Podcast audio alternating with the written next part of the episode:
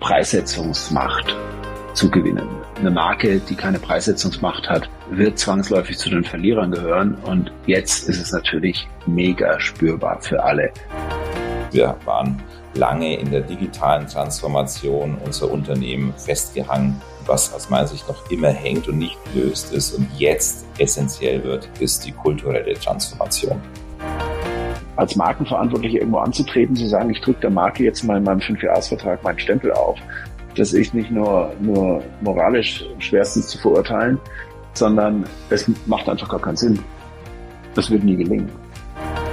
Purpose ist aus meiner Sicht elementar, aber die Frage ist, wo kommt er her und wie wird er formuliert und wieder gelebt, das wird das Entscheidende sein. Herzlich willkommen zu Brand Trust Talks Beyond der tiefgründigste Blick hinter die Kulissen von Marken und deren Machern. Hallo, liebe Hörerinnen und Hörer, willkommen zurück zu Brand Trust Talks Beyond. Es ist wieder eine ganz besondere Folge und diesmal habe ich mir zwei meiner geschätzten Partner eingeladen, die auch noch Gründer und Geschäftsführer bei Brand Trust sind. Und das ist einmal sozusagen in der linken und blauen Ecke Klaus Dieter Koch. Grüß dich, Klaus. Hallo, Colin. Und in der, in der rechten und roten Ecke würde ich sagen, Jürgen Gieter. Grüß dich, Jürgen. Grüß dich, Colin. Guten Morgen. Guten Morgen. So, wir haben ein bisschen was vor und wir werden das jetzt hier strikt durchziehen. Und zwar möchte ich mit euch einen kleinen Ausblick auf 2023 wagen. Und dazu habe ich mir eben diese Elefantenrunde hier eingeladen und bin mal gespannt, wie lange wir uns jetzt hier durch die Gegend quatschen werden und diese unterschiedlichen Themen, die ich vorbereitet habe, vor allen Dingen auch beleuchten werden. Und wir starten mal, ich sag mal, vielleicht ganz, ganz einfach oder vielleicht auch ganz schwer. Und zwar würde mich mal interessieren, was ist aus eurer Sicht die größte Herausforderung für Marken in 2023? Und wir starten mit Klaus. Klaus, du darfst deine größte Herausforderung mal mit uns teilen. Für ich denke, zu lernen, zu lernen, wie man aus seiner selbstgewählten Marketing-Ecke rauskommt und sich den Realitäten stellt, die da sind und die die Leute massiv beschäftigen. Wir hatten ja noch nie so viel überlappende wir können es jetzt Krisen nennen oder Herausforderungen wie in, in diesem Jahr, wenn man es mal durchzählen will, mindestens sechs oder sieben gleichzeitig. Sowas gab es noch nie. Und ich denke, das anzunehmen und einen Weg zu finden, damit umzugehen, das ist die ganz große Herausforderung. Super, Dankeschön. Jürgen, würdest du dem widersprechen oder hast du eine ganz andere Perspektive oder würdest du zustimmen? Ich glaube, es geht in eine ähnliche Richtung, nur aus einer anderen Perspektive. Und ich habe derer drei. Also diese eine Herausforderung ist immer so ein Thema, ne? aber ich habe drei, die natürlich auch zusammenhängen. Das erste ist mal die Rückbesinnung auf die essentiellen Anforderungen einer Marke. Wozu ist Marke eigentlich da? Es wurde in den letzten zehn Jahren immer verspielter, was man mit Marke alles anstellen kann. Eine dieser essentiellen Dinge ist Wettbewerbsstärke. Ja, ähm, es geht letztendlich äh, nächstes Jahr ganz, ganz stark darum, dass man eigentlich sich nur entwickeln kann, wenn man sich gegenüber dem Wettbewerb durchsetzt, weil man Wachstum nur ähm, erreichen kann. Und zwar völlig egal, ob Wertwachstum oder Mengenwachstum, wenn man äh, den Wettbewerb hinter sich lässt. Das ist ein ganz, ganz essentielles Thema. Das zweite essentielle Thema ist Einfachheit. Wir merken alle, auch aus diesen Gründen, die Klaus gerade genannt hat, dass wir unfassbar viele verschiedene Dinge zu bewältigen haben. Äh, und äh, wir werden alle es nicht mehr aushalten, uns mit komplexen Dingen zu beschäftigen. Und ähm, das ist, gilt für die Markenführung als Ganzes, für die Positionierung, für die Botschaften, für die Angebote die Leistungen, all diese Themen. Und der dritte Aspekt, der eigentlich auch damit zu tun hat, ist, wir waren lange in der digitalen Transformation unser Unternehmen festgehangen. Was aus meiner Sicht noch immer hängt und nicht gelöst ist und jetzt essentiell wird, ist die kulturelle Transformation. Super. Dankeschön. Lass uns mal bei dir noch kurz bleiben, weil ich glaube, du hast schon ein bisschen eine Antwort auch auf meine zweite Frage gegeben. Und zwar, welche Aufgabe denn für Marken die wichtigste wird. Also welche Funktion oder welche Aufgabe müssen Marken in 2023 ähm, denn erfüllen? Geht das in die gleiche Richtung? Ist es deckungsgleich oder hast du da auch nochmal eine andere Perspektive? Ja, um das zu unterstützen, mit Hilfe von Einfachheit letztendlich dem Unternehmen, seinen Mitarbeitern, den Produkten und so weiter Energie geben, mhm. um im Wettbewerb ähm, erfolgreich zu sein. Sehr schön. Klaus, deine Funktion oder die wichtigste Funktion für Marken in 2023. Wir haben eben über Herausforderungen gesprochen. Welche Funktion wird vor dem Hintergrund von Marken zentral im nächsten Jahr? Ja, da gibt es verschiedene Level, ne, auf denen man die Frage beantworten kann. Äh, ich sag mal, der Level der nah an der Taktik ist und wirklich drückt, ist äh, Preissetzungsmacht zu gewinnen. Ähm, eine Marke, die keine Preissetzungsmacht hat, und wir erzählen das bei Brand Trust seit über 20 Jahren, wird zwangsläufig zu den Verlierern gehören. Und jetzt ist es natürlich mega spürbar für alle. Also jeder, der einen Vertrieb hat, der zurückkommt und seine Preise nicht in dem Maße durchsetzen kann, wie es jetzt notwendig ist, der muss einsehen, dass er einen ziemlich schlechten Job gemacht hat in den vergangenen Jahren, weil er eben die Marke nicht in eine Position gebracht hat, dass sie ihre Preise, die notwendig sind, eben durchsetzen kann. Und das hängt eben nun mal mit Begehrlichkeit und Attraktivität und haben wollen und Relevanz zusammen, all den Dingen, wofür Brand Trust steht. Ich würde sagen, das ist so der, der, der Punkt, der am meisten drückt und der in vielen Unternehmen auch zu, ja, kann man glaube ich so sagen, zu existenziellen Situationen führt, wenn eben auf der einen Seite die Kosten, und zwar auf allen Ebenen, nach oben schießen und man nicht in der Lage ist, seine, seine Preise entsprechend anzupassen. Und ich glaube, da ist jetzt auch die Zeit abgelaufen, sich über Euphemismen irgendwo hinzuretten. Und das ist die, die, die taktische Ebene, und da gibt's noch Fachkräftemangel etc. etc. Also gibt's noch viele andere Themen auf dem Level. Mhm. Aber der größere Level und die, die ihre Hausaufgaben gemacht haben, die können sich durchaus ja mal auf den größeren Level konzentrieren. Das ist die Frage, welche Rolle Marken einnehmen in einer gesellschaftlichen Komplexität, wie sie noch nie da war und die die Menschen und ihr Verhalten, auch ihre Kaufentscheidungen massiv beeinflussen wird in der Zukunft. Damit meine ich jetzt nicht diese unmittelbaren Effekte, ja, dass sich gewisse Menschen kein Bio mehr leisten können und deshalb die Biobranche um minus 20 Prozent nach unten geht. Ich rede auch nicht davon, dass äh, jetzt irgendwelche veganen Themen oder Klimaschädigungsvermeidungsthemen und Elektromobilität und diese ganzen Oberflächlichkeiten sind. Ich rede darum, dass Marken nochmal die, die Hausaufgaben gemacht haben, anfangen, sich ihrer gesellschaftlichen Lösungsrelevanz bewusst zu werden. Und da gibt's laut unseren Trendforschern drei Themen, auf die man aufsetzen kann und womit man den Menschen wirklich helfen kann, in dieser Komplexität eben zurechtzufinden. Und das eine, die eine Aufgabe ist, was Jürgen mal schon gesagt hat, das Thema äh, Simplizität. Äh, das heißt, die, die, die aus, dabei zu helfen, die Auswahlmöglichkeiten zu reduzieren, die Menschen dabei zu unterstützen, gute Entscheidungen treffen zu können, sich in den Dschungel der Möglichkeiten äh, zurechtzufinden. Und ich rede jetzt hier nicht von wunderbaren Möglichkeiten, ich rede hier von wirklich einem Dschungel, in dem man unterzugehen droht. Beispielsweise, welches ist jetzt eigentlich der richtige Stromtarif für mich? Ja, das sind jetzt nicht irgendwelche lustigen Entscheidungen, die man da treffen darf und sich froh sein kann, dass eine große Auswahl da ist, sondern das, das belastet und bedrückt die Leute. Also ne, Strom, Versicherungen, Telekom-Tarife, diese ganzen Schweinepriester von den Streaming-Diensten, die einen nichts anderes zu tun haben, als zu überlegen, wie sie ihre Kunden hinters Licht führen und, äh, und dann glauben sie führen Marken. Also das ist so dieses, dieses Unterstützen bei, bei der Reduktion, bei der Vereinfachung. Das zweite ist die gesellschaftliche Spaltung, die, die, die Polarisierung. Die Menschen reden nicht mehr miteinander, sie reden übereinander, sie lassen keine anderen Meinungen mehr zu, versuchen das Leben zu vereinfachen, indem sie Perspektivwechsel zu vermeiden. Und hier haben Marken oder können Marken die Aufgabe haben, die Gemeinsamkeiten wieder zu betonen, ja, über Altersgrenzen, Geschlechtergrenzen, Nationalitätsgrenzen, Religionsgrenzen äh, und, und, und hinweg. Und eben nicht separieren, sondern hey, zu sagen, wir, wir, wir irgendwie gehören wir doch zusammen und irgendwie haben wir trotz unterschiedliche Ansichten, unsere Gemeinsamkeiten. Und Marken können solche Positionen einnehmen. Das beweisen wunderbare Marken wie Lacoste etc., die damit arbeiten. Und äh, das wäre eine Aufgabe. Die dritte Aufgabe, die in komplexen Gesellschaften dringend notwendig ist, ist, ist Guidance, ist Orientierung geben, den, den Menschen zum Beispiel mit Hilfe der Tradition helfen, wo sie sich zu Hause fühlen dürfen, was ihnen so ein Gefühl der Geborgenheit, der, der, der Geschütztheit gibt in dieser in dieser wilden, ja, unfassbaren Welt und ähm, wo sie sich, wo sie dazugehören. Ja, Community ist da ein Riesenthema. Auch Themen, die wir bei Brand Trust seit über 20 Jahren äh, massivst bespielen und die, die jetzt so richtig an Gewicht gewinnen. Also das würde ich sagen, sind drei mhm. Aufgaben, die sich aus dieser komplexen Gesellschaft ergeben und die echte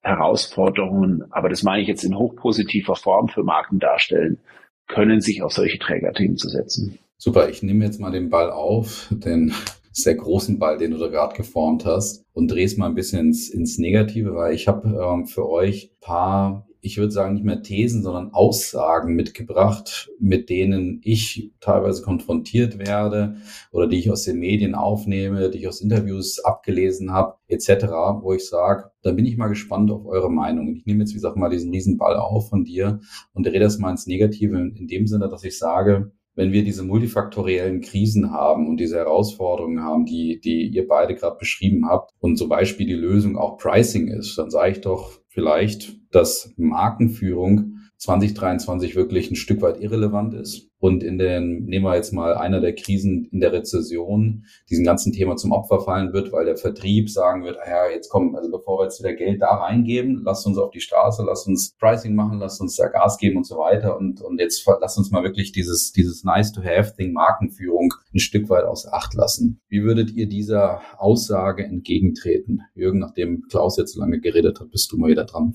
Naja, mit der Gefahr, mich zu wiederholen. Wenn also okay. was Vertrieb denn in der Hand? Das ist eine relativ einfache Geschichte. Ich meine, wenn der Vertrieb mit irgendwelchen wahnsinns neuen äh, Produkten, die hochrelevant sind, die völlig neu auf dem Markt sind, äh, die alles überschatten, was bisher da gewesen ist, äh, wenn Sie das in der Hand haben und damit auf den Markt gehen können, dann könnte man sagen, ja, dann nehmt doch das Produkt, vermarktet es, äh, nehmt äh, Vertriebspower und unterstützt es wie blöd. Dann wird es schon gehen. Aber klar ist, wenn ich gerade, gerade der Vertrieb, ja, der ja eben gewinnen muss, der letztendlich sich mit seinen Angeboten im Wettbewerb durchsetzen muss, der die Kunden für sich gewinnen muss, dann hat er letztendlich nicht zu viel Spielraum. Er kann es entweder dann über Rabatte machen äh, oder er kann es letztendlich über etwas Starkes äh, tun, äh, was, was völlig unvergleichbar, völlig unverwechselbar, hochrelevant ist. Und die Aufgabe der Marke ist nun mal, das äh, zu bewerkstelligen, äh, damit der Vertrieb was Tolles zu verkaufen hat. Und wenn ich aber natürlich Marke als nice to have, wir machen jetzt mal ein bisschen Oberfläche, bisschen Hülle, bisschen Logo, bisschen Shishi ähm, verstehe, dann könnte man sagen, ja, lass doch lieber den ganzen, ganzen Invest in das Thema in die Substanz geben, ja, dass Angebote weniger austauschbar sind, äh, dass wir bessere Stories zu erzählen haben, dass wir relevanter sind für unsere Kunden mit dem, was wir tun. Wenn man aber das als Markenarbeit versteht, dann würde ich wahrscheinlich sagen, war Marke äh, und das, was sie bewirken kann für den Vertrieb, äh, noch nie so wichtig wie vielleicht in den nächsten Jahren. Ich habe zu den äh, drei Aspekten, die gerade von Klaus genannt wurden, um in dieser Complex Society als Marke zu helfen, das Thema Guidance und, und Orientierung, das er genannt hat, zum Beispiel die Traditionen äh, einer, eines, eines Unternehmens, die Expertise, die Kernkompetenz äh, aus der Vergangenheit hochzuheben. Wir haben gerade eine wunderbare Studie gemacht mit dem Expertenrat für Technologiemarken mit der Frage, welchen Marken traut man denn gewisse Dinge in der Zukunft zu? Und äh, was da rauskam, war, dass wir festgestellt haben, dass das Zutrauen in gewisse neue Themen, da ging es um Mobilität, um Smart Home, um Robotik, dass die stärker von der Authentizität und der bisherigen Kompetenz der Marke abhängt als von der Markenstärke. Und es ist eine ziemlich gute Nachricht, sich auf das zu besinnen, wo man herkommt, wofür man glaubwürdig ist, wofür man vielleicht auch positioniert ist, wo man Spitzenleistungen nachzuweisen hat. Das ist ganz besonders stark bei den sogenannten GAFAs äh, herausgekommen, also Google, Apple, Amazon und Facebook, weil dort beispielsweise in dem Thema Smart Home, ja, obwohl Amazon äh, dort schon Leistungen jetzt gerade anbietet, aber eben aus seiner Historie als Versender und Versorger kommt, ja, und nicht mit seiner Datenkompetenz und seinem äh, Home Entertainment und äh, letztendlich Google und Apple da viel, viel besser abgeschnitten haben. Mhm. Das fand ich sehr bemerkenswert zum Thema, wo komme ich her und wie gibt man das für die Zukunft Orientierung. Den Ball nehme ich auch gleich nochmal auf, aber bei der nächsten These, mich würde jetzt noch vorher interessieren, was Klaus zu der Aussage sagt. Also im Sinne von Markenführung wird eher ein Verschwendungsthema sein in 2023 und wir haben viel, viel wichtigere Themen, die wir uns vornehmen müssen. Wie gesagt, das ist so die Aussage, mit der man vielleicht demnächst konfrontiert wird. Was wäre deine Antwort darauf? Du, da bin ich tiefenentspannt.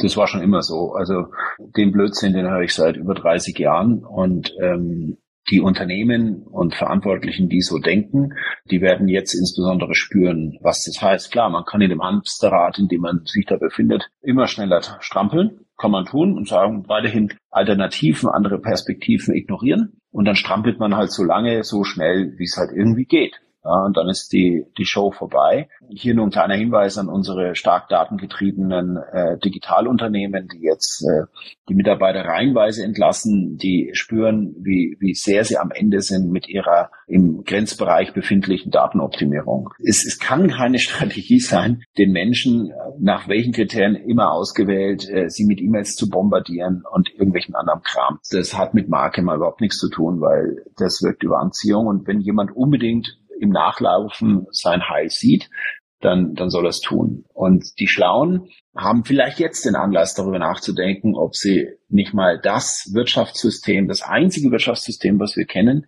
beginnen zu nutzen, das in der Lage ist, all die Leistungen, die ein Unternehmen in der Lage ist, hervorzubringen, all die Besonderheiten so zu verdichten wie kein anderes System, was innerhalb von Sekundenbruchteilen, bei Business to Business dauert es ein bisschen länger, das sind ein paar Minuten, aber im, im Consumer-Bereich Sekundenbruchteilen Kaufentscheidungen beeinflussen können. Und ich kann das weiterhin links liegen lassen und ignorieren, logisch. Man ist ja bisher auch damit durchgekommen. Oder ich, ähm, ich suche mal nach neuen Perspektiven und dafür sind natürlich solche Krisen immer ganz hervorragend geeignet, aus den üblichen Handlungsmustern mal auszubrechen. Ja, sehr schön. Jürgen, ich gehe nochmal zurück zu deiner interessanten These oder auch ähm, besser gesagt, das ist kein These, ein Ergebnis, was du auch aus deiner Studie zitiert hast und spiel dir mal das Thema zu, was ich jetzt vorbereitet habe und zwar, dass eine Aussage auch schnell getroffen werden kann. Und zwar, dass gerade um diese Wettbewerbsstärke, die du beschreibst, auch zu erzeugen, dass gerade Innovation der zentrale Treiber sein wird. Das heißt also wirklich irgendwas Neues, irgendeine crazy Innovation zu finden. Das wird der einzige Weg sein, um in der ja auch multifaktoriellen Krisenzeit irgendwie ein Stück weit Aufmerksamkeit zu bekommen. Tja, ähm, das wird wahrscheinlich aber nicht die Tatsache verändern, dass, ich meine, es sind so 80 Prozent der Innovationen, die komplett floppen. Mindestens. Der Punkt. Äh, der zweite Punkt, es wird auch nicht äh, davon ablenken lassen, dass viele der Innovationen eben gar nicht zu den Unternehmen, die sie hervorbringen, passen. Und dann sind wir wieder bei dem Thema Orientierung. Das heißt, du schaffst es überhaupt gar nicht, äh, diese Innovationen dann äh, zu vermarkten. Und dann hast du natürlich immer diese 10 bis 20 Prozent Heilsbringer. Und es ist natürlich völlig klar, äh, ohne Weiterentwicklung wird nichts gehen. Ganz im Gegenteil, du wirst sie brauchen. Aber, und da bin ich jetzt bei dem, was Klaus gerade gesagt hat, mit Bedacht, mit der nötigen Ruhe, mit der nötigen Klarheit, was davon wirklich relevant ist für die Kunden und ihnen einen echten Zukunftsnutzen bietet, um zum Beispiel dieses Thema gute Entscheidungen zu treffen, zu verbessern, um etwas Gutes äh, für die Gesellschaft zu tun, um da wirklich voranzukommen und letztendlich auch äh, den Kunden äh,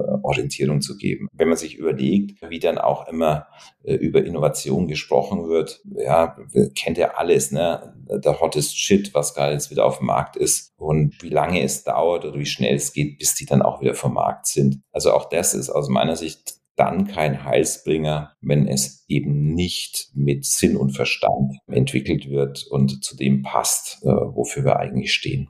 Super. Für dich, Klaus, steigere ich diese Aussage vielleicht noch mal ein bisschen weiter, weil wenn wir uns jetzt vergegenwärtigen, die Konsumentinnen und Konsumenten sind konfrontiert mit 3000 bis 13.000 Markensignalen pro Tag. Wir kommen aus einer Zeit mit Corona, wo wir auch so ein Stück weit, ja, natürlich irgendwie nochmal uns auch vielleicht als Menschen erneuert haben, vielleicht ein paar, paar andere Rahmenbedingungen wahrgenommen haben, Herausforderungen wahrgenommen haben, die wir vorhin nicht so hatten. Also ein Stück weit ist es vielleicht schon ein anderes Kapitel oder Meilenstein für viele Menschen gewesen. Und das könnte ja auch für Marken bedeuten, das so ein bisschen zum Anlass zu nehmen, sich rund zu erneuern, wie man ja auch gerne sagt. Also so ein typisches Rebranding zu machen und wirklich mal zu sagen, um in dieser, in diesem Überfluss an Signalen und vielleicht auch in der leicht veränderten Zeit aufzufallen, Aufmerksamkeit zu bekommen, Wertschätzung zu bekommen, dafür musst du dich komplett neu erfinden. Wie würdest du dazu stehen, zu der kompletten Neuerfindung einer Marke, um eben, wie gesagt, noch im Dschungel der Aufmerksamkeit oder des Überflusses besser gesagt aufzufallen?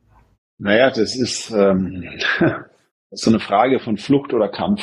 Mhm. Eine komplette Neuerfindung, so wie du es jetzt formulierst. Und ja, in der Tat, diese Diskussion, die, die gibt's ja überall. Das ist ja nichts anderes als eine Fluchtbewegung.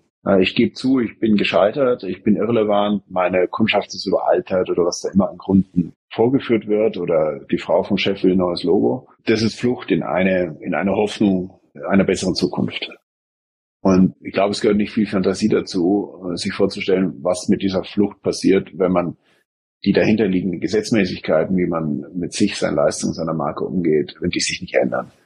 Ähm, und das sieht man ja bei diesen Rebrandings dann auch immer wieder. Ich habe mir jetzt äh, kürzlich gedacht, mal, welche Firma ist jetzt pleite gegangen, die jetzt erst kürzlich mit einem riesen Trara ihr Rebranding durchgezogen hat. Gestern Abend ist mir da irgendwas in den Sinn gekommen wo ich mir dann, und ich meine, das beobachten wir ja ständig, ne? das sind ja oft so die letzten Zuckungen eines Todgeweihten. Und das andere ist eben der Kampf, ja? äh, zu sagen, okay, ich, ich stelle mich der Situation, ich, ich stelle mich, dass wir, was weiß ich, äh, ein paar Dinge falsch gemacht haben, falsches Pricing, falsche Distribution, falsche Produktpolitik, was auch immer eben anliegt und sagst so, und dem stelle ich mich jetzt und will das wieder einfangen und will das besser machen und will verloren gegangenes Vertrauen zurückgewinnen und ähnliches. Und das ist der Kampf. Und der Kampf bringt halt mit sich, dass ich auch einsehe, gut, bisher habe ich nicht gut gekämpft. Also muss ich meine, meine Kampftaktik ändern, um in dem Bild zu bleiben und bleib aber da stehen, wo ich stehe und versuche eben Land zurückzugewinnen und mich abzuhauen.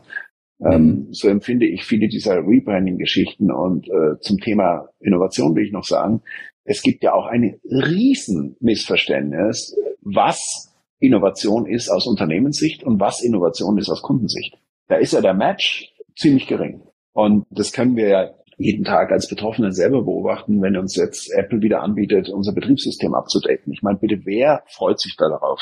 Ja, deshalb lassen sie sich auch recht geile äh, Foltertaktiken einfallen, dass man es dann am Ende nach einem Jahr oder so dann doch noch macht. Also insofern, ich glaube, solange, solange Innovation zum überwiegenden Teil Selbstbefriedigung Einzelner ist oder eben dieses Tauschgeschäft Gewohnheit gegen Hoffnung, dann werden es Innovationen, so wie Jürgen es beschrieben hat, immer schwierig sein und die, die, die Trefferquote immer weit unter den Erwartungen liegen. Also insofern plädiere ich dafür, dass die Unternehmen wirklich ihren Umgang, bin nicht gegen Innovation, da bitte nicht falsch verstehen. Also das ist absolut ja. essentiell aber mal definieren, was verstehen Sie eigentlich unter Innovation, äh, was finden Sie innovativ, was finden Ihre Kunden eigentlich innovativ und äh, wie wollen Sie dieses Tauschgeschäft Gewohnheit gegen Hoffnung eigentlich managen? Und dann haben wir alle mehr davon. Die, die Unternehmen haben eine höhere Innovationsquote, die, die auch funktioniert. Die Kunden erfahren eine wirkliche Verbesserung in ihrem Leben oder in ihrer Anwendung. Und dann haben wir alle mehr davon. Aber gerade in einem Land wie Deutschland mit unserem Mindset, ja, und wir sind ja reich und wohlständig geworden eben durch diese Innovationskultur, die wir hier haben. Gerade hier denke ich, sollte man das in einer Welt des Überflusses und der zunehmenden Komplexität paar Basisfragen mal klar beantworten. Mhm. Ich habe gleich ein schönes Thema für dich, Klaus. Du kannst dich schon mal warm laufen, aber. Das sind alles äh, schöne Themen, Colin. Kriegst erhöhten Blutdruck. Sehr gut. Äh, äh, Jürgen, aber für dich habe ich noch eine, ein, ein Case sozusagen, weil dieses Thema Neuerfinden, selbstähnliche Weiterentwicklung, Revitalisierung, ich packe jetzt bewusst alles ineinander, das ist, das ist so natürlich eine der Kernfragen für, für die Marken dort draußen. Und manches verstehe ich manchmal auch nicht, warum dann auch Anfragen manchmal zu mir durchdringen oder in Vorträgen das dann auch nochmal ins, ins Gegenteil gebracht wird, so im Sinne von, ähm, und das, das jetzt überführe ich das mal in einen Case, in einen wirklichen Case, wie du das vorstellen kannst. Stell dir mal vor, Volvo meldet sich im Januar 2023 bei dir und sagt, also hey Gita, Sie sind ja Automobilexperte, Sie sind Markenexperte. Wir haben seit 1927 haben wir dieses Thema Sicherheit. Jetzt hat Mercedes letzte Woche eine Woche lang das Thema Sicherheit penetriert über unterschiedlichste Kommunikationsmedien äh, und hat auch natürlich den Elchtest auf eine ironische, selbstironische Art und Weise total lustig reingebracht und also macht sozusagen jetzt, äh, wenn man so will, Volvo das Thema Sicherheit streitig. Und was wäre jetzt deine Antwort auf die Frage, Herr Giete, wir wollen weg von Sicherheit, weil wir können es nicht mehr sehen? Was wäre deine Antwort? Ich würde wahrscheinlich alles dafür tun, dass die dafür zuständigen Manager entlassen werden und äh, davon abkehren. Interessanterweise wird das wahrscheinlich ausgerechnet bei Volvo auch nicht passieren, weil die ein so hohes Bewusstsein dafür haben, sich aus sich selbst zu entwickeln und zu wachsen und neue Felder zu entdecken, ähm, neue Services, neue Angebote und all diese Dinge. Und etwas, was du so massiv besitzt, was ja bei zunehmendem Verkehr immer eine noch höhere Relevanz bekommt, würden sie nie aufgeben und ähm, würde auch dann meine Empfehlung logischerweise sein, das auf keinen Fall zu tun. Und auch da könnten sie sich wahrscheinlich ganz entspannt zurücklegen. Es ist ja für alle anderen Automobilmarken ein Muss, ähm, Sicherheit in irgendeiner Art und Weise zu leisten. Von daher, wenn das dann mal jemand spielt und vielleicht auch mal etwas fokussierter spielt, dann wird man es wahrnehmen. Es wird dann einerseits vielleicht sogar auf Volvo einzahlen, weil man denkt, ach Mensch, da kommt eine Werbung von Volvo daher, weil man das Logo vielleicht gar nicht gesehen hat von Mercedes äh, und die Autos vielleicht sich auch nicht so unterscheiden im Design. Also von daher, man kann da entspannt sein. Spannender ist eigentlich, wenn man das mal beobachtet und es, es bleibt ein Vorzeigebeispiel nach wie vor, was Volvo da alles macht. Ja, und ähm, ich denke mal oft, wenn, wenn jetzt das Thema Fahrzeugbau und Verkauf nicht mehr relevant wäre, weil man kein Geschäft damit mehr machen äh, würde, sondern mehr das Thema Sicherheit in der Mobilität, ja, also Sicherheitskonzepte für autonomes Fahren, für Verkehrsfluss und all solche Themen. Welche Marke würde dafür besser in Frage kommen als Volvo? Also auch da dieses äh, sich entwickeln, neue Geschäftsfelder von etwas, was man wirklich besitzt, das kannst du weltweit fragen, ist eigentlich eine perfekte Ausgangslage. Und äh, nur kleine Anekdote am Rande. Ich habe das jetzt mitbekommen, wie Volvo gerade seinen neuen äh, Elektro-SUV vorgestellt hat. Äh, das haben sie dann ein paar Wochen vorher schon angekündigt mit Videos. Äh, und in diesen Videos war nichts von diesem Fahrzeug zu sehen, kein Design, keine sonst was, sondern es sind, wenn man so will, die Sicherheitssysteme, die so stilisiert dargestellt waren, durch die Straßen gefahren und haben so die, die Vorfreude eigentlich auf dieses neue Modell noch erhöht. Also sehr virtuos, sehr kreativ und eben sehr, sehr stark in sich selbst ruht. Mhm. Aber Klaus, ergänze oder widerspreche gerne, weil ich bin, die Frage will ich auch an dich nochmal weitergeben. Warum sagen wir auch gerne, Marken nutzen das, was bereits im Kopf ist? Und warum führt uns das manchmal vielleicht auch zu der Antwort, die Jürgen ja auch, auch beschrieben hat oder, oder gegeben hat, dass es eben nicht bedeutet, wenn du für ein Thema stehst und vielleicht gefühlt nicht mehr die Aufmerksamkeit bekommst, ist ja vielleicht auch schon eine Hypothese, dass es dann eben nicht bedeutet, ich, ich flüchte, sondern ich sollte weiterhin auf diesem Thema bleiben und ich sollte mich genau in diesem Rahmen erneuern, wie Jürgen das gerade beschrieben hat. Das heißt, also ich bleibe bei Sicherheit, aber schaffe es immer wieder auf kreative, virtuose Art und Weise, das neu zu erfinden. Warum sollten Marken das tun oder auch nicht tun? Vielleicht widersprichst du auch. Ich glaube es nicht. Hier einfach, weil sie einen strategischen Vorteil haben. Sie, sie besitzen ja das Thema. Es mag ja sein, dass sie es vielleicht ein bisschen vernachlässigt haben in der Vergangenheit oder schlecht gepflegt haben oder durch Egoismen einzelner in andere Richtungen abge, abgeschweift sind. Aber dennoch ist das Thema da in den Köpfen. Da ist unheimlich viel Geld und Zeit und Arbeit reingeflossen und, und man hat damit einen Platz. Das zu reaktivieren geht natürlich viel billiger und schneller, als ein komplett neues Feld aufzumachen, weil man muss sich ja, das sind ja zwei zwei, ja, zwei Hürden, die dagegen stehen. Das eine ist, man muss das bestehende Feld erstmal verlassen, ja, also diese Vorurteilsmuster abschalten und man muss sich neue erobern und, und das gleichzeitig. Und da wird man mir äußerst wenig Beispiele nennen können, wo sowas gelungen ist. Soll nicht heißen, dass Marken sich nicht entwickeln müssen und können und teilweise auch, ich sag mal, dramatische Schwenks haben, aber eben über die Zeit langsam, wie in der Natur. Ja, einem Baum beim Wachsen zuschauen wird schwierig. Ja, das sieht man nichts. Ja, irgendwann nach zehn Jahren sieht man, ups, das war mal ein kleines Bäumchen, jetzt ist das eine, eine, ein tolles, ausgewachsenes äh, Ding geworden. Und ähnlich ist es bei Marken. Also Markenführung ist an sich eine ziemlich langweilige Angelegenheit. Und da muss man auch als Verantwortlicher sein Ego im Griff haben und als Markenverantwortlicher irgendwo anzutreten, zu sagen, ich drücke der Marke jetzt mal in meinem Fünfjahresvertrag meinen Stempel auf. Das ist nicht nur, nur moralisch schwerstens zu verurteilen, sondern es macht einfach gar keinen Sinn. Das wird nie gelingen.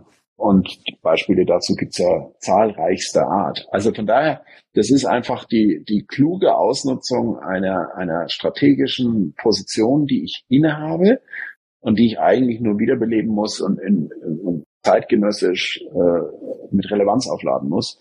Und das ist viel einfacher, als ein völlig neues Terrain zu erobern und gleichzeitig sein altes abzuschalten. Verstanden. Vielen Dank euch beiden. Serviceplan hat gerade ihre große CMO-Umfrage veröffentlicht. Und dort stellen sie zum Beispiel die Fragen, eigentlich die wir uns hier auch gerade stellen. Was sind so die Themen und Einflussfaktoren für 2023, die für CMOs eben zentral sind? Und auf Platz drei der, der Top-Themen, also auf dem dritten Platz mit auf dem Treppchen, ist das Thema Purpose, dass das das Thema oder eben eines der Top drei Themen sein wird für die CMOs in 2023. Wie steht ihr zum Thema Purpose? Riesenchance oder Riesenflop? Riesiges Thema, was wir ein Stück weit überschätzen vielleicht. Jürgen, magst du halb, zuerst? Halb. Achso. Oder? halb, halb. Ja, da, da, komm, dann Klaus, mach du weiter. Wenn du mal mit halb, halb reingehst, dann, dann sag uns, Nein, ich will da nicht, ich will, ich will da nicht, äh, nee. Der Jürgen kann ja die Hälfte machen, ich mach die andere Hälfte. Okay, dann macht, dann macht Jürgen die erste Hälfte. Jürgen, Purpose, Purpose und du, wie stehst du dazu?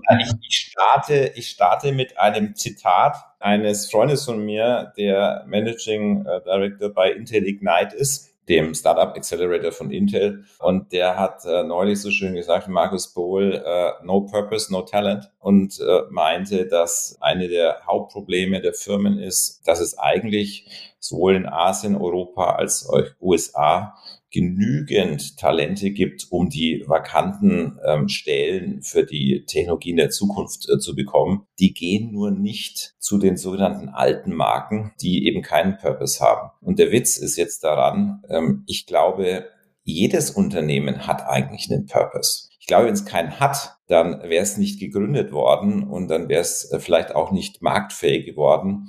Die Frage ist für mich eher, erstens sind sie sich dessen Purpose bewusst, zweitens ist dieser Purpose noch relevant ja, äh, und drittens bauen sie ihre Zukunft äh, darauf auf aus. Also das ist mal der, der eine Punkt. Das zweite ist, spreche ich über Relevanz bei Kunden oder Relevanz bei Mitarbeitern. Ja, wir wissen, dass so die, die Mitarbeiterschaft äh, gerade äh, in, in deutschsprachigen Unternehmen ähm, so zu ein Drittel äh, aus Generation X und etwa ein Drittel Generation Y irgendwie zusammensetzt und dann kommen noch ein bisschen die Babyboomer und, und äh, unsere ganz Jungen. Und äh, das Problem ist so ein bisschen, dass wir wissen, dass bei der Generation Y das Thema Sinnsuche einfach ein Riesenthema ist. Also von daher, wenn ich aus dieser Generation Menschen gewinnen möchte, wäre es ganz gut, wenn ich sowas habe, beziehungsweise, wie ich gerade schon, schon gesagt habe, haben tun es wahrscheinlich alle, bin ich mir dessen bewusst und ist ja relevant. Also sich damit auseinanderzusetzen, ob das eigentlich relevant ist. Dazu kommt noch, dass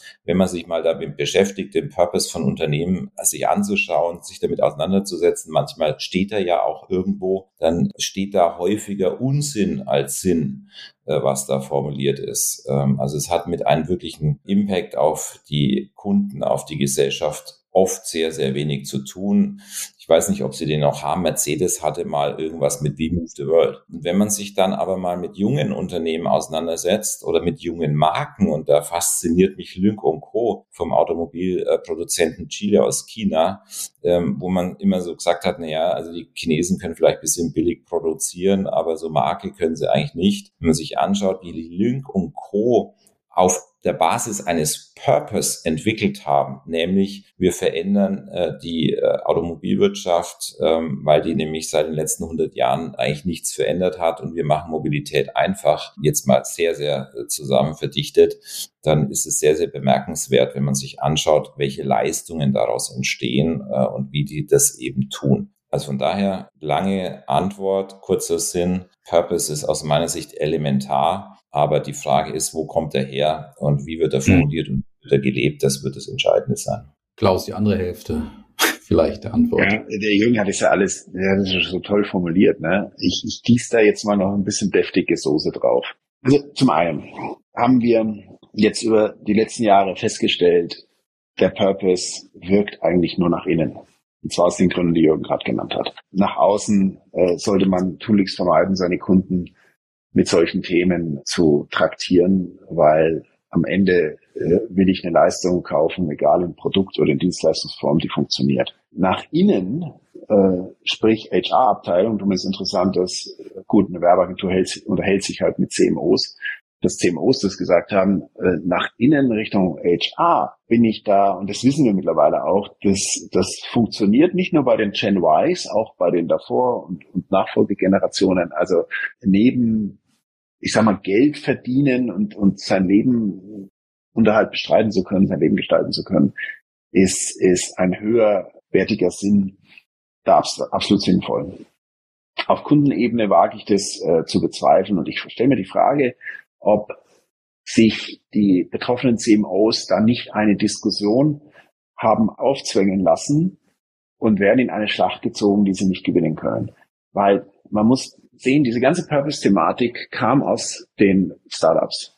Äh, ein Startup, was nichts hat. Äh, maximal eine Idee. Ähnlich wie ein Revolutionär, der eine Branche revolutionieren will, der ein Land, der ein System revolutionieren will, der hat erstmal gar nichts. Der hat keine Macht, der hat kein Geld, der hat keine Möglichkeiten, der hat nur eine Idee. Und aus solchen Ideen kann verdammt viel werden, wie wir in der, in der Geschichte ja nachlesen können.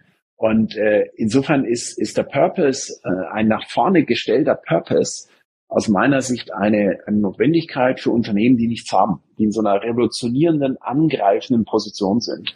Und da frage ich mich natürlich, ob die Unternehmen, die verteidigen müssen, ob die sich diese Technik aufzwingen lassen wollen oder ob die sagen, hey, lass uns doch mal bewusst werden, was wir eigentlich repräsentieren, wozu wir da sind, was wir für Nutzen stiften und, äh, und lass uns dann dieses Bewusstsein nach außen tragen. Da bin ich absolut dabei. Und eben, was wir am Anfang gesagt haben, lass uns dieses Bewusstsein verknüpfen mit den aktuellen Themen, die Menschen so beschäftigen.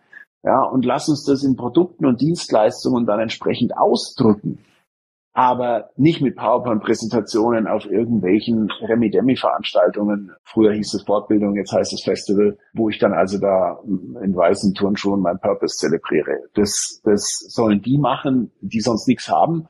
Ähm, und nur diese Idee und diese Idee natürlich dann pflegen müssen und nach vorne stellen müssen. Aber als Etablierte würde ich mir diese Technik nicht aufzwingen lassen, sondern da bleibe ich bei meinem Spiel. Und das versuche ich natürlich besser zu spielen akzeptiere eure Meinung und eure Antwort, lasse euch aber noch nicht ganz raus, weil die CMOs sind aufgrund von gewissen Happenings von 2022, glaube ich, in einer extremen ja, ich sag mal, Ambivalenz sozusagen gefangen oder einen gewissen Zwiespalt gefangen. Und da gab es ja den tollen Case von Hellmanns Mayonnaise, Unilever-Marke, die sicher eben in weißen Turnschuhen auf Festivals wahrscheinlich damit gebrüstet haben, ähm, dass sie also Hellmanns Mayonnaise kennt ja jeder mehr oder weniger, ist halt eine Mayonnaise, wie man, wie sie leibt und lebt, würde ich sagen. Und die haben sich unter anderem damit ja nach vorne gestellt, dass sie gesagt haben, fighting against food waste. That's the purpose of Hellman's. Und dann wurden sie aufgrund dessen, dass die Aktienkurse aus gewissen Gründen eben abgestürzt sind, wurden sie unter anderem von einem, einem ihrer Top Shareholdern äh, dafür ziemlich deutlich kritisiert, der wiederum dann sagte, a company which feels it has to define the purpose of Hellman's Mayonnaise has in our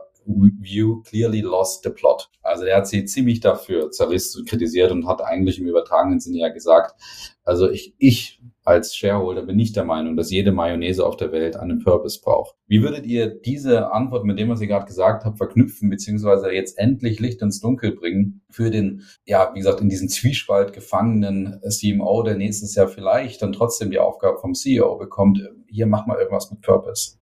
Ja, aber, sorry, aber das ist ja genau der Punkt, den ich, den ich äh, vorhin versucht habe deutlich zu machen. Also wo ist, sind wir denn nach 2000 Jahren Zivilisationsgeschichte angekommen, dass mir eine Mayonnaise erklären muss, wie man die Welt verbessert, verdammt nochmal. Ja, die, die sollen eine gescheite Mayonnaise machen und sollen dafür sorgen, dass sie Verpackungen produzieren, die den maximalen Standard von Recyclingfähigkeit oder, oder äh, Abfallvermeidung erreichen und, und fertig ist. Mehr brauchen die mir überhaupt nicht zu erzählen. Gescheite Mayonnaise, gescheite Verpackung, alles gut. Ja, und dann gehöre ich noch zu einem Konzern wie Unilever, die faktisch Größe überhaupt nicht in der Lage sind, auch nur ansatzweise Authentizität in solche Versprechen zu bringen. Ja, das sind Marketingfürze und äh, hat mit der Realität null zu tun. Und da muss man Abstand zu gewinnen. Und das ist genau das, was ich vorhin gesagt habe. Macht eine gescheite Leistung, ja, und gescheit heißt in heutiger Zeit eben so gut, wenn es irgendwie geht, kein Abfall, dann sollen die halt ein Recycling-System mit Glasflaschen in Mayonnaise, äh, die, die sie zurücknehmen und recyceln. Aber nein, davor wird sich gedrückt, weil das würde ja eine Umstellung des gesamten Geschäftsmodells bedeuten. Ja, eine PowerPoint-Folie auf Festivals zu zeigen über ihren scheiß Purpose, das kostet nichts. Also das ist genau der Punkt. Mit Leistung überzeugen. Die Dinge, die einen umgeben, ernst nehmen und nicht versuchen, da irgendeine irre Marketing-Story draus zu, zu, zu drehen. Habe fertig. Und das ist genau der Punkt, kann ich nochmal unterstützen. Ich kann jetzt nichts drüber gießen, sondern eher drunter legen. Aber das ist genau der Punkt, ja. Ähm, wenn der Purpose von irgendwoher kommt, der nichts damit zu tun hat, äh, wofür dieses Unternehmen, das dahinter ist, steht, äh, der nichts damit zu tun hat, warum es diese Marke eigentlich gibt und, und der das vor allem dann noch als Marketing-Story in den Vordergrund stellt, weil ich nichts anderes zu erzählen habe, dann äh, wird es vermutlich schwer. Wunderbar, wir verlassen, wir verlassen das Terrain des Purpose, bevor der Blutdruck bei Klaus ins Unermessliche äh, ja, Super, super Thema, mag ich total. Aber ähm, 2022 war auch das Jahr, in dem der Claim in gewisser Weise an Bedeutung verloren hat. Also das strategische Element ist es überhaupt ein strategisches Element, kann man auch da schon eine philosophische Diskussion anfangen, des Claims an Bedeutung verloren hat, weil unter anderem Fachmedien oder ja, doch sind Fachmedien, also nehmen wir mal Werben und Verkaufen, die daraus auch eine Diskussion gestartet haben mit Agenturen und einigen Marketingleiterinnen und Leitern, die eben gesagt haben, naja, also ich glaube, die nächsten Jahre brauchst keinen Claim. Nicht meine Aussage, Aussage dieses Artikels. Und dementsprechend auch da mal Licht ins Dunkel bringen, bitte. Was machen wir jetzt 2023? Wenn wir so viel zu tun haben, ist es vielleicht ganz gut, sich mal von dem Claim zu verabschieden und zu sagen, wir fokussieren uns auf andere Elemente, vielleicht den Purpose als Beispiel, vielleicht auch nicht. Was machen wir jetzt mit dem Claim, Jürgen, in 2023? Ach, ich liebe es.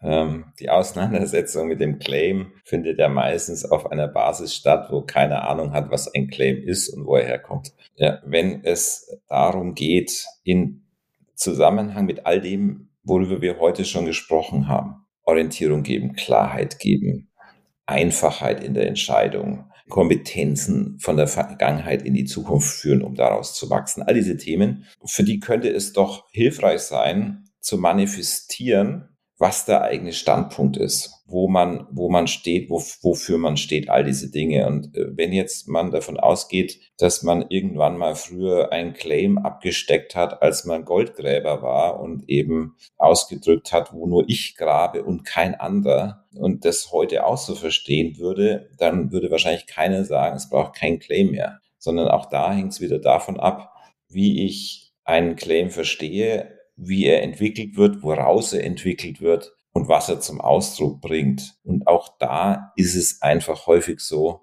dass wenn ich eben nichts habe, äh, was all diesen Dingen in irgendeiner Art und Weise standhalten würde, nämlich auszudrücken, wofür man steht, statt auszudrücken, was alles sein könnte, dann ist klar, dass ich dann in Frage stelle, ob ich das noch brauche. Also ja, und ich äh, bin gestern über den Nürnberger Christkindlesmarkt gelaufen und lief dann wieder an einer Bude vorbei, die da jedes Jahr steht und die ähm, äh, oben drüber stehen hat, Lebkuchen and more. Ja, ähm, das ist immer mein Lieblingsbeispiel, weil es würde schon reichen, wenn sie die besten Lebkuchen machen würden und dafür auch stehen würden. Nein, and more. Und dieses and more ist auch so ein Ding, äh, wo ich sage, also ich beschreibe eben nicht, wofür ich stehe. Und dann kann ich durchaus den Claim auch in Frage stellen, weil dann macht er einfach auch keinen Sinn. Völlig klar. Ja, wenn ich aber eine klare Position habe, wenn diese Position glaubwürdig, wirklich differenzierend zum Wettbewerb ist, eine echte Wettbewerbsstärke ausdrückt und hochrelevant ist für den Kunden äh, und das eben kommunikativ vermittelt, gäbe es aus meiner Sicht keinen Grund, dass das nicht mehr wichtig wäre. Ganz im Gegenteil. Klaus, bevor du da gegebenenfalls reingehst, ähm, ich treibe es nochmal auf die Spitze und starte meine Standardleier für äh, jeden meiner Stammhörerinnen und Hörer hier zum Thema Mediamarkt. Die haben ja Ende 2020 eben ähm, unter Nutzung von fünf wohlgemerkt ziemlich großen Agenturen den Claim, hier geht's um mich eingeführt, den der neue Marketingleiter jetzt direkt kassiert hat, äh, als er eingestiegen ist dieses Jahr und gesagt hat, also er hat es nicht gesagt, aber das ist jetzt die Interpretation, die, die ich daraus ziehe, dieser Moment, wo auf deinem Fernseher das große Mediamarkt-Logo dann am Ende einer Werbung dasteht, da möchte ich nicht diesen wertvollen Moment dafür hingeben, hier geht es um mich zu sagen, sondern da möchte ich sagen, ich bin im E-Commerce, ich bin im stationären Handel und ich weiß nicht, was da noch alles so steht, da sind so lustige Icons darunter. Also, Klaus, sollte man diese, diesen wertvollen Moment im Fernsehen, wenn du für ein oder zwei Sekunden, wie gesagt, den ganzen riesen 77 Zoll LED oder was auch immer da die Technologie ist, ähm, fühlst, solltest du da was anderes sagen als einen Claim? Naja, das ist nicht die Frage Claim oder nicht, sondern es, wie Jürgen gesagt hat, für so einen Hirnfurz wie da geht's um mich, ja, ich meine, das, da bin ich voll bei dem Marketingleiter, das ist natürlich verschwendete Zeit. und verschwendete Aufmerksamkeitsspanne und äh, hat null Relevanz. Und da ist besser zu sagen, ich, ich, ich, keine Ahnung, bin dort und dort und dort erhältlich. Hat er absolut recht. Habe ich aber einen Claim, der wirklich eine Funktion erfüllt. Ich meine, wir leben in einer Zeit der abnehmenden Aufmerksamkeitsspanne, äh, der Zunahme an Informationen und die Unfähigkeit von Marken, das, was sie ausmacht, auszudrücken. Und da spielt die Verdichtungskompetenz eine riesige Rolle. Wir bei Brand Trust gehen ja noch weiter, machen keine Claims, sondern einzelne Wörter. Dafür lang, verlangen wir aber auch mehr für.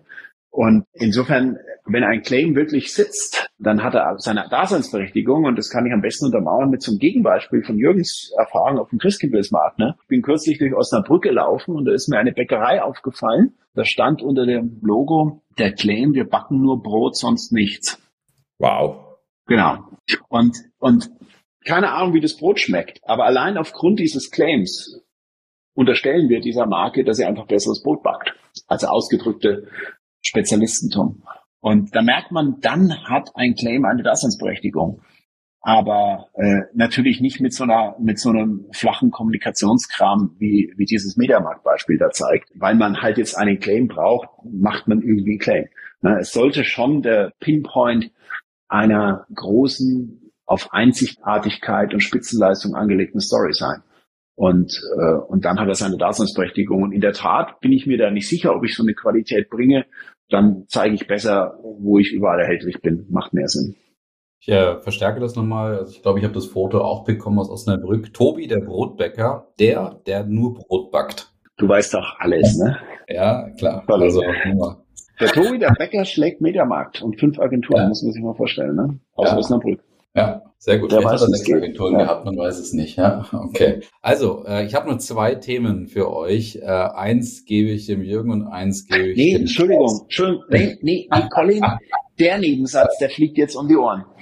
Ja. Ich kann sowas nicht an Agenturen delegieren. Es geht nicht darum, ich brauche einen Werbetexter, der mir irgendwas textet, sondern der Tobi, der hat eine innere Mission. Jetzt sind wir wieder bei der Purpose-Diskussion der ist Bäcker, höchstwahrscheinlich mit Leib und Seele. Oder das ist ein verdammt gut gemachtes Startup. Und da muss raus, was ihn antreibt. Und, und das ist ihm gelungen, dass das, dass das jetzt draußen ist. Und nicht, ich habe keine Ideen, ich weiß nicht, wofür ich da bin. Ja, eigentlich habe ich meine Existenzberechtigung verspielt. Ich muss jetzt nicht zwingend Mediamarkt meinen.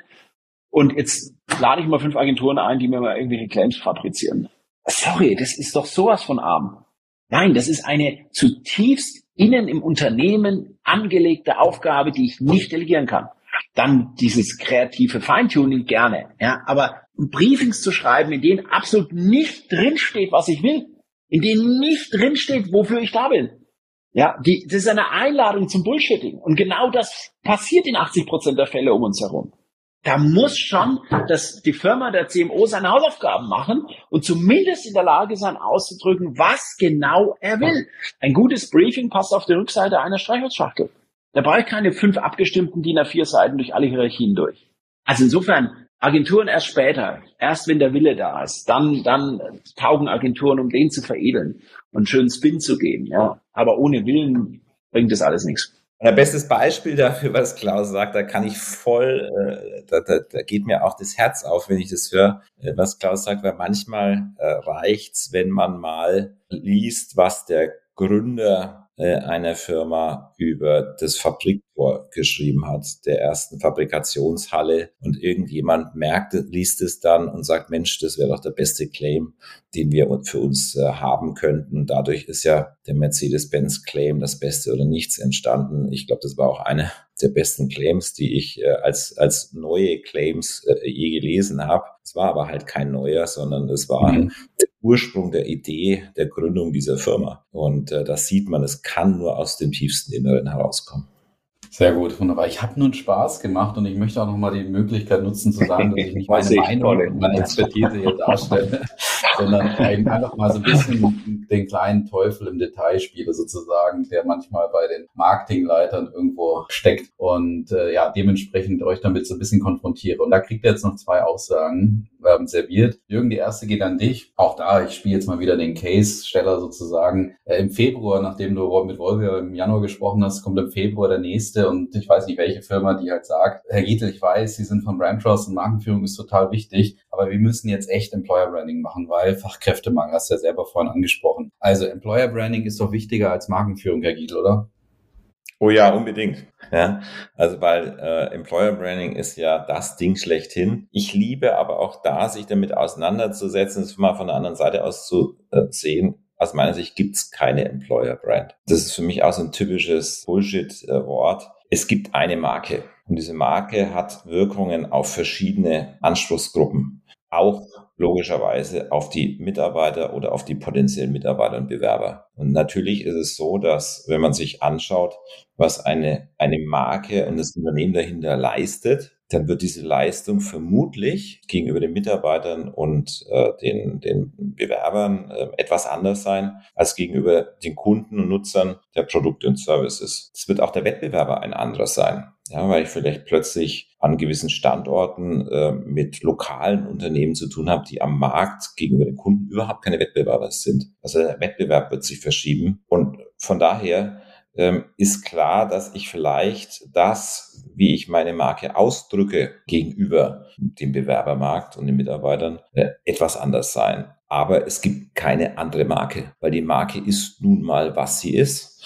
Und all das, was sie dort eben ausdrückt, das muss sie damit in Verbindung bringen. Und wenn ich mir anschaue, das war für mich immer ein, ein wundervolles Beispiel, ähm, mit dem wir selber ja auch zu tun hatten, dass eine BASF äh, für das Thema Verbundenheit steht. Warum? Weil sie Verbundstandorte hat, weil sie Verbundproduktion hat, weil das ganze Geschäftsmodell an dem Verbund des Weiternutzens von, von äh, chemischen Produkten zu tun hat und letztendlich dann gesagt hat, was ist denn eigentlich unsere Stärke hinsichtlich der Mitarbeiter, nämlich der Power of Connected Minds. Ähm, dann ist das etwas, wo man wunderbar sehen kann, dass eben Dinge auf unterschiedliche Weise ausgedrückt werden, aber trotzdem denselben Kern haben. Das heißt, am Ende geht es darum, wenn wir sagen, wir müssen jetzt mal Employer Branding machen, ähm, man muss herausfinden, was man Einzigartiges äh, hat, dass man den Kunden und den Mitarbeitern bieten kann, wo die Verknüpfung ist und sich dann eben anschauen muss, wie man sich im Wettbewerb an den verschiedenen Standorten, wo man eben Mitarbeiter für sich gewinnen möchte, dann eben ähm, ähm, im Wettbewerb durchsetzt. Sehr gut, wunderbar. Danke, Jürgen.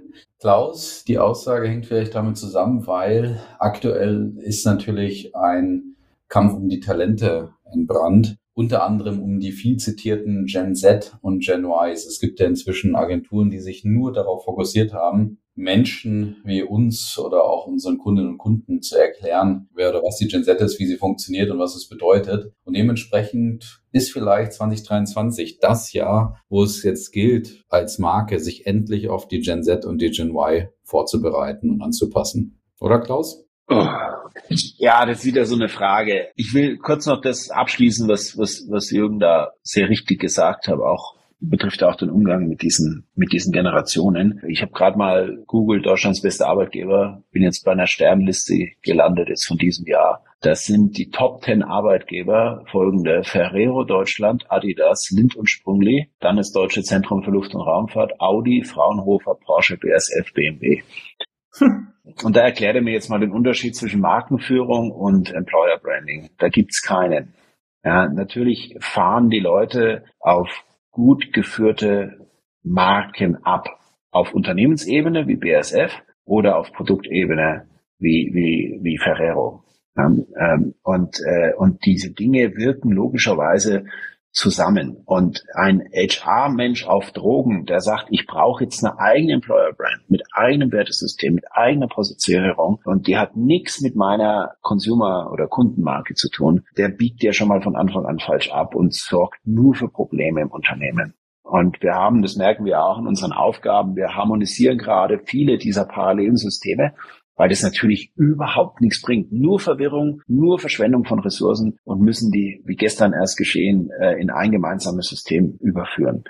Ja, also das nur mal dazu. Nochmal, ich sage nicht, dass Employer Brand, ich glaube, so hat es Jürgen auch nicht gemeint, dass Employer Brand und vor allem der Prozess Employer Branding unwichtig ist. Ja, also die Lücke zwischen Versprechen und Wahrnehmung möglichst gering zu halten, ist auch Aufgabe äh, gegenüber den Arbeitnehmern. Und da wird ja auch hoffnungslos überversprochen oder Larifari kommuniziert. Schöner wäre es halt, weniger versprechen, mehr einhalten und, und spezifisch zu kommunizieren. Und da gibt's glaube ich, genug zu tun ähm, für HR-Menschen und, und Employer-Branding-Berater, ähm, diese Lücke zu überbrücken.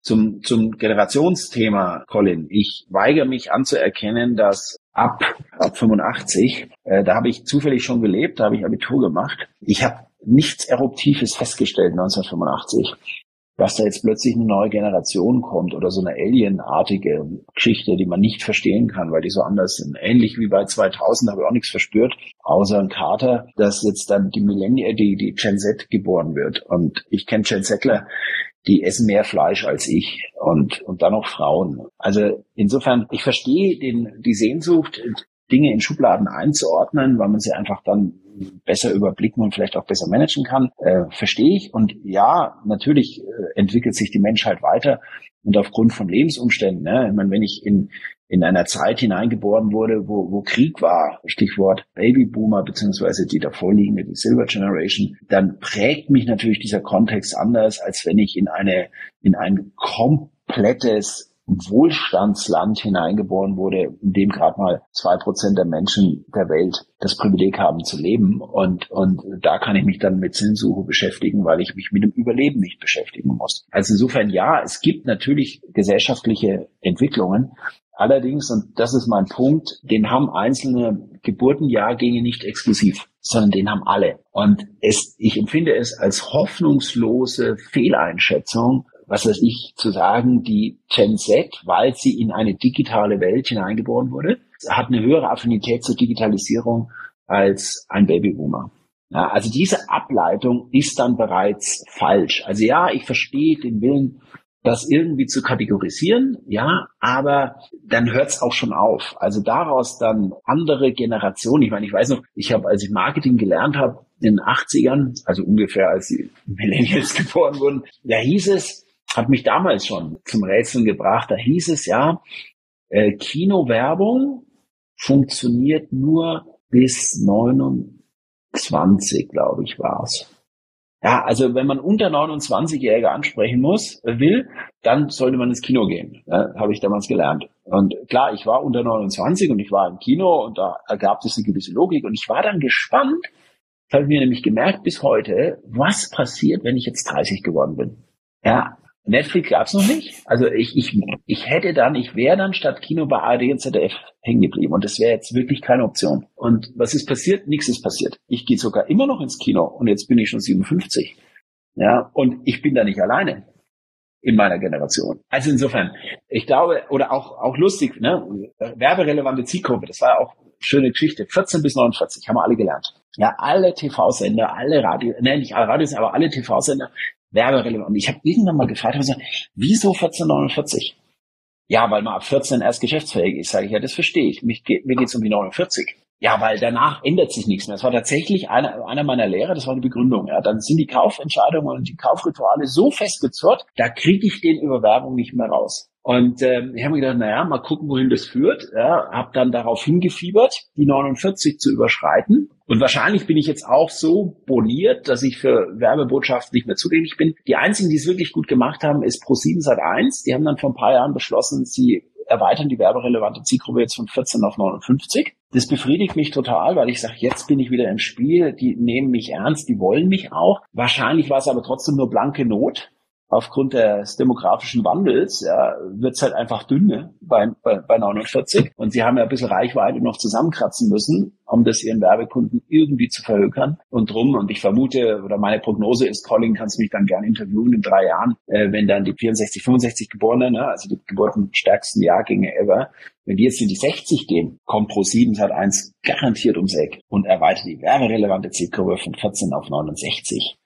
So, und dann sind wir wieder im Spiel. Also, ich glaube, daran kann man erkennen, äh, wie gesagt, ich verstehe den Need zur Kategorisierung, was Altersgruppen anbelangt, auch Geschlechter, das ist genau das Gleiche, was Generationen anbelangt und vieles andere. Aber so richtig ernst äh, nimmt das eine Marke nicht, weil eine Marke wächst durch Anziehung. Und da halte ich es wie mit den Rolling Stones, denen ist es ziemlich egal während ihrer Konzerte geht und wie alt sie sind. Und wenn man dann beim Rolling Stones Konzert ist, dann hat man wirklich noch mehr als pro sieben die komplette Spanne von, ich weiß nicht, sechs bis 80. Bei 80 müssen wir gucken, dass die es aus dem Stadion wieder rausschaffen. Ähm, und, und das sind Marken und alles andere sind nur Gebilde. Da habe ich noch eine, ich habe noch eine lustige äh, Geschichte dazu. Ähm, du hast halt also, viele Anekdoten, Jürgen, aber es ist schön, sehr gut. Ja, das passt aber so wundervoll. Auch immer besser. Auch das ist aber auch das ist eins meiner Lieblingsthemen. Ich weiß zwar nicht, ob die Rolling Stones noch leben, aber diese Auseinandersetzung mit der Generation Z diese, weil das ist das ist für mich auch so to totales Öl ins Feuer der Diskussion mit äh, vielen, äh, wo, wo so das Generationenthema geht. Ne? Wir müssen jetzt mal fit werden für die Generation Z. Und ich habe da was mal vorbereitet. Äh, ich lese euch mal eine Beschreibung äh, einer, einer Kundentypologie vor. Und äh, das ist ja auch immer so der Versuch, Menschen in Schubladen zu packen. Aber in dem Thema ist es äh, auf, auf soziologischer, äh, wissenschaftlicher Basis gut gemacht. Nichtsdestotrotz mal eine ganz kurze Beschreibung. Äh, und ihr sagt mir, aus welcher Generation diese Typologie ist. Und zwar ist sie beschrieben mit der leistungs- und familienorientierte moderne Mainstream mit hoher Anpassungsbereitschaft. Aus welcher Generation ist es, ist dieser Kundentyp? Leistungsorientiert, modern X, würde ich sagen. So hört sich's an, ne? Ja, so hört sich's an. Muss euch enttäuschen, ist Generation Z. Mhm. Und zwar das größte Milieu. Ja, ähm, ich habe mich jetzt in dem Fall bei Sinus bedient, nennen die die adaptiv-pragmatischen sind das größte Milieu bei den Lebenswelten unter 18. Also von daher ähm, ja, wenn man sich mit Generation Z beschäftigen will, muss man, glaube ich, auch da in die Tiefe gehen. Ansonsten ähm, leidet man wahrscheinlich Schiffbruch. Sehr gut, wunderbar. Vielen Dank auch für die Einordnung. Äh, Klaus, ich freue mich auf jeden Fall auch darauf, wenn du 59 wirst, weil da bin ich auch wieder gespannt, wie du dich fühlen wirst zum Thema Werbeborniertheit sozusagen. Also wenn du da auch, auch aus dieser Zielgruppeneinordnung vielleicht rausfällst oder sie es deinetwegen tatsächlich erhöhen. Bin ich sehr gespannt auf. Da machen wir auf jeden Fall wieder eine Folge dazu. Da wir kurz vor Weihnachten sind und so langsam eben Christkindlesmarkt und wir hören Wham jetzt hoch und runter. Von daher habe ich noch eine besinnliche Abschlussfrage an euch. Und zwar habt ihr einen Wunsch frei für 2023, sozusagen an die Markenwelt oder an die Markenmanagerinnen und Manager dort draußen, völlig egal. Aber ihr habt so einen Wunsch frei, den ihr sozusagen ähm, euch erfüllen lassen könntet nächstes Jahr. Welcher Wunsch wäre das, Klaus? Wenn Sie Ihre Marke als so relevant sehen, einen Beitrag zu leisten, das ein oder andere gesellschaftliche Problem wirklich zu lösen. Jürgen? Mag jetzt langweilig erscheinen, aber äh, das spricht mich so an, da würde ich äh, mitgehen, vor allem weil die Gesellschaft es ein Stück weit erwartet. Sehr gut, wunderbar. Ich mache jetzt keine Scherze mehr, weil ich Angst habe, dass Klaus nochmal irgendeinen Scherz von mir dafür nutzt, nochmal einen Ausbruch zu haben. In dem Sinne sage ich einfach nur Danke an euch beide für diese wunderbare ja, Folge und diese wunderbare Diskussion, wo ich mich mal ein bisschen zurücklehnen konnte und mal, wie gesagt, nur Teufel auf der Schulter eines Marketingleiters spielen durfte oder auch eines, eines Unternehmer vielleicht und euch mal einfach mit so Sachen konfrontieren könnte, die der Teufel denen da so ein bisschen vorgibt oder vielleicht die einfach bei denen im Hirn rumschwirren. Und jetzt haben wir eine wunderbare Folge mit ganz, ganz vielen interessanten Antworten dazu. Und die kann man, glaube ich, wunderbar jetzt auch in der Weihnachtszeit, in der Ferienzeit anhören. Herzlichen Dank. Ich freue mich schon auf die nächste Folge mit euch. Das kann in fünf Folgen vielleicht wieder passieren, wenn wir sagen, wir machen das hier nochmal. Ja, in dem Sinne nochmal ganz herzlichen Dank dafür. Dir ja, wundervollen Dank für die Fragen. Hat Spaß gemacht. Weihnachten. Sehr schön. Macht's gut. Bis dann. Ciao.